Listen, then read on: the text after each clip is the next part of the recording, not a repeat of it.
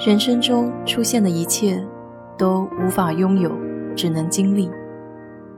愿你不以物喜，不以己悲，来去随缘。我是 DJ 水色淡子，在这里给你分享美国的文化生活。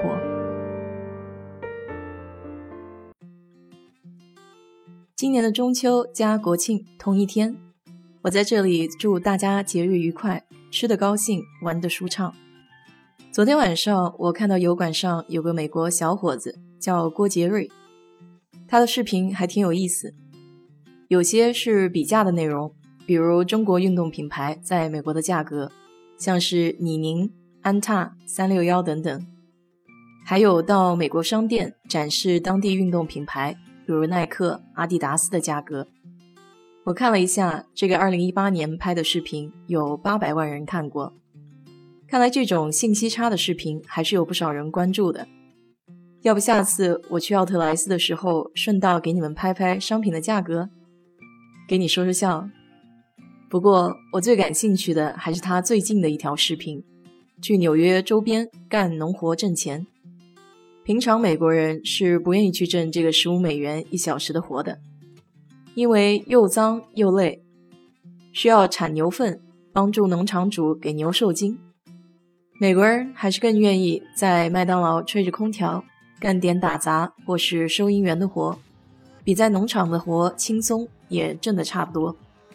因此，那些农场主只好雇佣外国人，大部分都是来自南美洲的。他们不怕脏，不怕累。但最近疫情也是很多人都没有办法来美国，好多农场就因为这个原因请不到人。这个视频中有个话题我特别感兴趣，就是美国和牛。到底什么才是和牛？所谓和牛，其实就是日本本土国饲养生产的牛肉总和，它包含了黑毛、红毛、五角和短角四个品种。最出名的神户牛、松板牛和近江牛都是黑毛种，与其他的牛种相比，白色的油花特征更加明显。日本和牛的优质。还得归功于日本人对饲料和品质严格的控制。不仅饲料里面含有牛奶、草，还有蛋白质，更有些牧场还会给牛做按摩和喝啤酒，使其肉质更加鲜嫩。聊到这个，我突然想起那天看到的一个视频，就是出生的时候头上有三道杠的人是下等人，每天虽然有肉吃，但是只能给二道杠低眉顺眼的让座位。而且还进不了 VIP 房间。有一天，三道杠美梦成真，得到了一块橡皮擦，他瞬间变成了二道杠，终于可以进 VIP 房间了。结果却看到二道杠的人全部在给一道杠的按摩服务。他不想服务别人，于是把自己变成了一道杠，舒舒服服地躺在座椅上享受。还没享受多久。这个时候，有一个巨大的管道将一道杠的人吸走了。最后的画面是一道杠变成了三道杠盘子里的一块肉饼。其实我就是感觉这个动画短片还蛮有哲理的。凡事有得必有失，都有两面性。扯远了，说回这个和牛吧。一九七五年的时候，美国第一次进口了日本和牛，当时就是两只黑牛和两只红牛。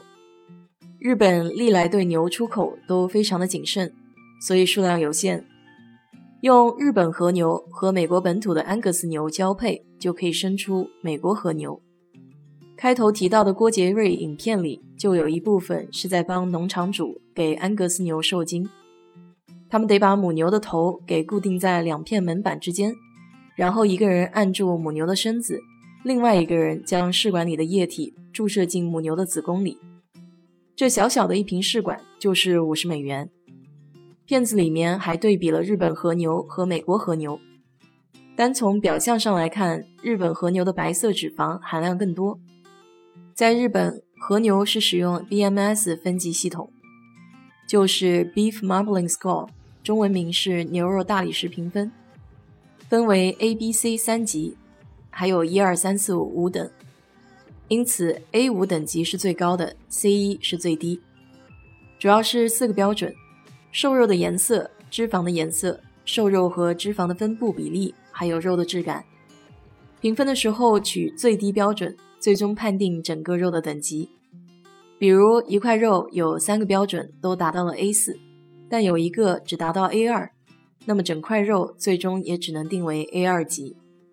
美国和牛比较出名的产地是爱荷华州的蛇河牧场，这里对和牛等级的划分就简化了不少，只有两级：黑色和黄金。普通美国和牛的牛肉 BMS 得分在六到八之间，而黄金级的 BMS 得分在九分以上。因此，黄金级是最好的。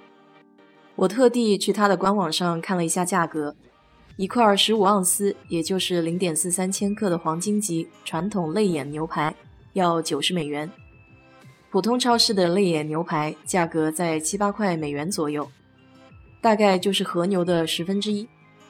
不过对比一下日本和牛的价格，还是小巫见大巫了。看到一个网站做活动的日本和牛价格在三百美金，十四点五盎司，也就是美国和牛价格的三到四倍。说了这么多，其实我一块儿都没有吃过。借用《舌尖上中国》的话来说，高端的食材往往只需要采用最朴素的烹饪方式。可能美国人吃牛排就秉持这个原则吧，因为只有盐和黑胡椒粉。以后等我吃过和牛，再回来给你说说到底怎么样吧。当然，你要是吃过，也可以给我唠唠。好了，今天就给你聊到这里。如果你对这期节目感兴趣的话，欢迎在我的评论区留言，谢谢。